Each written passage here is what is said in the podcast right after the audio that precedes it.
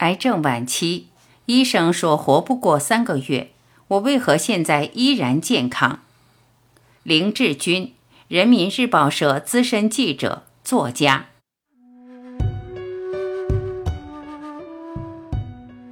二零零七年，他被诊断为肺癌晚期，且已转移颅内。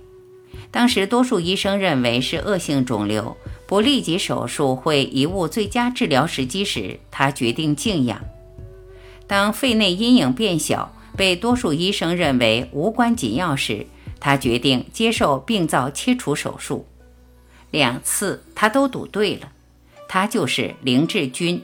人民日报社资深记者、作家。当初医生认为他活不过三个月，但如今他却走上了适合自己的康复之路。现如今依然非常健康。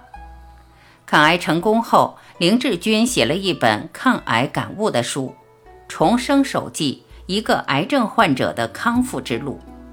这本书包含了他五年抗癌康复之路上的经验总结。如实记录了犯过的错误，堪称一部生病智慧书，也书写了一位资深记者对当今中国癌症医疗体系种种利弊的观察和剖析，观点犀利。本文就根据其重生手记以及其接受媒体公开采访的内容，总结出其患癌后的感悟，可以说字字如金。一。很多人不是死于肿瘤，而是死于对肿瘤的无知和恐惧。癌症只是一种慢性病。著名肿瘤临床专家何玉民颠覆了中国人“癌症是绝症”的惯性思维。他说，很多肿瘤患者不是死于肿瘤，而是死于对肿瘤的无知、高度恐惧以及恐惧本身带来的盲目应对。应该理性对待。善用智慧以合理防治。林志军认为，我们最大的不幸在于被中国式的观念包围着，同时还接受着中国式的治疗。二，我们要用脑子救命，而不是用腰包救命。北京、上海的专家们陈述的治疗程序是：开颅手术、化疗、放疗，观察肺部病灶，准备第二次手术。打开胸膛，切除肺叶，继续化疗、放疗。因为开颅也不能保证痊愈，林志军做了一个大胆的决定：先观察一阵。两星期之后，医生的说法是脑部的肿瘤应该是没有长大。林志军倾听自己身体所发出的信号是头痛、眩晕、视觉模糊、眼球震颤等症状，并没有更严重。他感悟。对病人而言，要用我们的脑子救命，而不是用腰包救命。但是他并非一味排斥手术。在可信的医生、胸科影像学专家石木兰确认肺部的癌症，并建议他做手术开胸之后，他立即按照石木兰的推荐，选择医生为自己主刀。肺部的恶性肿瘤被切除之后，他迫不及待地回到了家里，他拒绝了化疗。因为化疗仅仅将治愈率从百分之六十提高到百分之六十二，同时拒绝了很多昂贵的特效药。他查阅了很多资料，确认中国有很多癌症患者被过度治疗。他的一个朋友身体棒，腰包鼓，结果从发病到治疗仅三个多月就去世了。他决定做一个聪明的患者。相信自己身体的力量，而不是医生和药物，开始自我恢复。三，向死而生，把身体交给自然。出院时，林志军尝试用一些纯自然的方法恢复自己的体能，从饮食和起居习惯开始，林志军彻底改变了自己的生活。他不再忙碌，对他来说。时间不再是金钱，不再是完成工作进展的承载体，它不过是我告别死神，走向康复的桥梁。他更多的时间是在户外度过，在湖边踏青，在林间漫步，在阳台听音乐，闭目养神，眺望远山近水和蓝天白云。他享受阳光，也享受风雨雪雾。每天他重视的五件事是吃、喝。拉、撒、睡。在吃的方面是足够杂、足够粗、足够素、足够天然。他每天要喝两千四百毫升水，让自己的排泄每天都有规律，同时观察大小便的颜色和多少，间隔时间，每天的睡眠不低于八小时。春秋季节，盛夏九点之前和下午五点之后，他会来到户外，裸露百分之五十的皮肤晒太阳。就算不能补充维生素 D，我的生命再次被阳光照亮，生机和活力不知不觉重新回到我的身上。他还去一些气候和空气好的地方疗养。去苏州的第二天，开胸手术后的正常反应，胸闷和咳嗽就减轻了。五个月后，咳嗽就好了。他还去了深圳东郊隐居，或漫步海边，或在山间拾级而上。他终于又回到了滑雪场，重温了这种野性和富有刺激性的运动。当晚，他给关心他的朋友发出一条短信：“号外，林志军重返滑雪场。”二零一二年三月十五日，经过新一轮的复查，林志军颅内病灶几乎完全消失，肺部和腹部未见新的异常。医生对他说：“不要再把自己当作病人了。”四，中国有八成癌症患者被过度治疗。在治疗期间，他处处发挥自己的记者本能，细心观察自身所处的医疗环境，悉心搜集资料，对中国癌症治疗现状有很多惊人的发现。有一组数据很能说明问题：全国每年因癌症死亡的人数是两百万。有百分之八十的癌症患者是在有意或被迫接受着超过疾病治疗需要的过度治疗，百分之九十以上的癌症患者没有得到良好的治疗方案，符合规范用药者仅为百分之二十。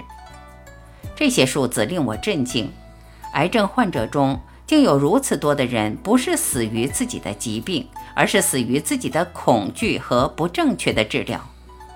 看起来，我们最大的不幸不在于遭遇癌细胞的侵袭，而在于我们被中国式的癌症观念包围着，同时还接受着中国式的癌症治疗。这种医疗环境正在造就一个悖论：医学越是发达，越是剥夺患者的主动性和判断力，越是造成病人的恐惧和错误。所有死亡的癌症患者中，三分之一是被吓死的。三分之一是被致死的，只有三分之一是真正因病而死。五不能盲目，你要会辨别哪些医生值得信任。在自己亲历了之后，林志军说，病人通常有两种心理：第一，我不懂医，不听医生听谁的；第二，医生都是错的，不能听医生的。我想这两种心理都有问题，都会导致自己犯错误。我自己的感受是，看病是一件很受罪的事情，去看病常常是很难受的事情，不是疾病带来的难受，而是看病的过程当中种种的问题。的确有一些医生不怎么样，医生也会犯错误，我遇到过好几次，所以对医生的话不能盲目。但是也的确有好医生。医术高明，道德水准也很高，这样的医生不难找到。我就碰到好几位。癌症患者对医生的选择非常重要。其实我从医生那里学到了很多。医生不仅救了我的命，而且给了我很多这方面的知识，引导着我的康复之路。甚至他们的错误也让我学到很多。还有，犯了错误的医生不一定不是好医生。实际上，那些有热情、有办法去发现新证据，并且根据新证据迅速修正自己错误的医生，更值得信赖。没有任何一个医生，更没有任何一台机器能够精确地分辨出每一种情况。所以，当疾病猝然加之的时候，我们必须明白的第一件事就是，打开康复之门的钥匙在我们自己手里。其实，人体有你想象不到的强大自愈力。当人有不适或生病时，自愈力可以敏感地捕捉到人体异常信号，马上调整人体的各种功能。从某种程度上来说，医生治病只是激发和扶持人类机体的自愈力而已。最终治好疾病的不是药，而是人们自己。美籍华裔科学家陈朝飞博士分享说：“我们与生俱来就有一个免疫系统的抵抗能力，它就像一个军队在保护一个国家。一旦有污染进入我们的身体，不管它是灰尘、一个病毒还是一个细菌，只要免疫系统有反应，基本上能够把它消除掉。身体本身就有自动康复的能力，我们只要通过各种方法去唤醒这种能力，就可以治愈身体的疾病。那要如何唤醒五脏的自愈力呢？激发心脏血管自愈力，所有的血管都是和心脏相连的。心脏自愈力上来了，血管有点毛病都可以自己恢复。心脏每天运行，激发需要每天进行。上海瑞金医院副主任医师施永梅说：“激发方法一，加点醋，减点盐。为了增强心脏自愈力，不吃盐，过着苦行僧的生活。这时可以找些高盐调味料的替代品，比如醋、番茄等，两不误。”二加点钾助排钠，钠吃多了会降低心脏自愈能力，造成胸闷、心悸。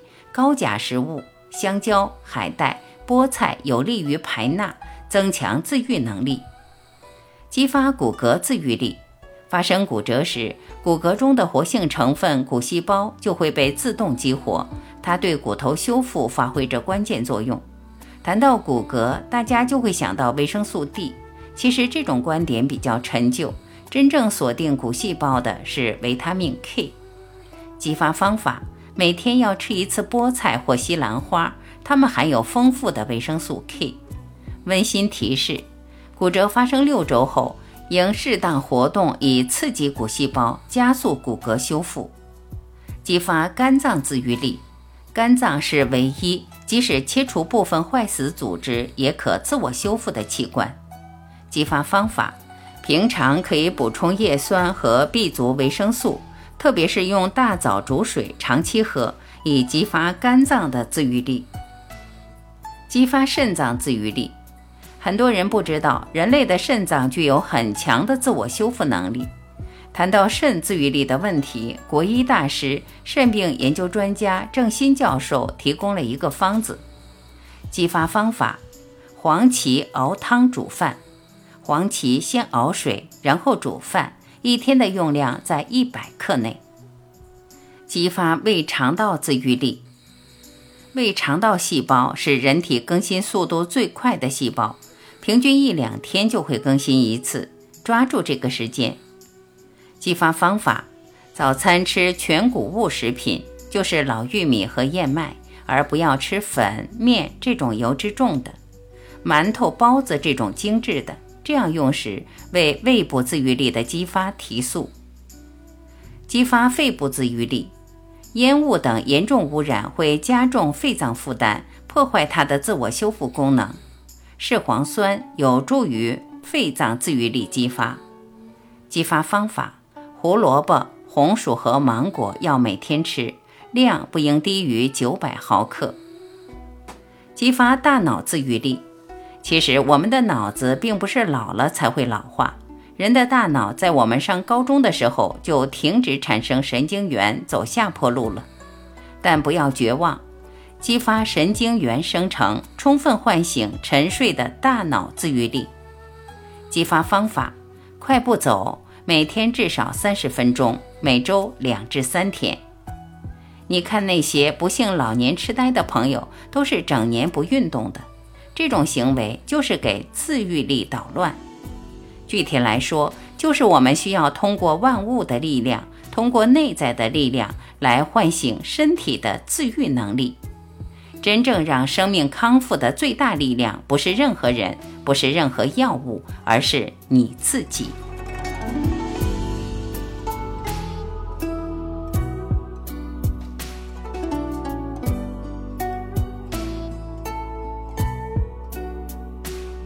感谢聆听，我是婉琪。